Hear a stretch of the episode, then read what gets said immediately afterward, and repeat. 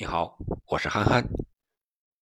在今天凌晨，欧洲区的预选赛进行了多场比赛，其中 C 罗所在的葡萄牙队三比零击败了卡塔尔队。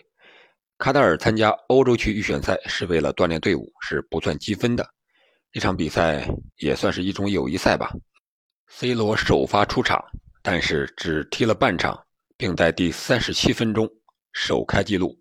帮助葡萄牙队一比零领先，然后是三十七岁的中卫丰特打进了国家队的处子球，A 席最后时刻甩头破网。这场比赛，C 罗又又又破纪录了，他一夜之间打破了多项纪录。首先是国家队出场的记录，他是达到了一百八十一场。打破了此前西班牙球员拉莫斯保持的一百八十场的记录，然后是国家队进球记录，他继续破着自己保持的记录，国家队进球达到了一百一十二球，独领风骚。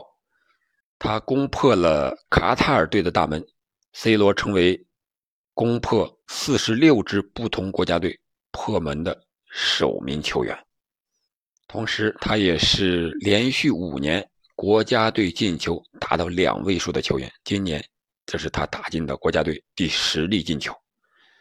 我们都知道，今年夏天 C 罗回归曼联之后，虽然已经三十六岁高龄啊，在足球场上三十六岁，特别是在五大联赛、主流联赛的豪门球队，肯定是高龄了。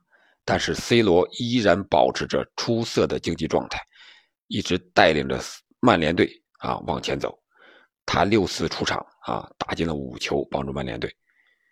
他也入选了2021年金球奖三十人的大名单。虽然今年 C 罗并不被看好，但是36岁的 C 罗一直用一个个的出场记录、出场时间和一个个的进球打破着自己保持的世界纪录。就冲 C 罗这样的状态，我想，无论是 C 罗能否获得第六座金球奖，我们。都应该向这位老将致敬。好了，关于 C 罗的消息，我们就了解这么多，下期再见。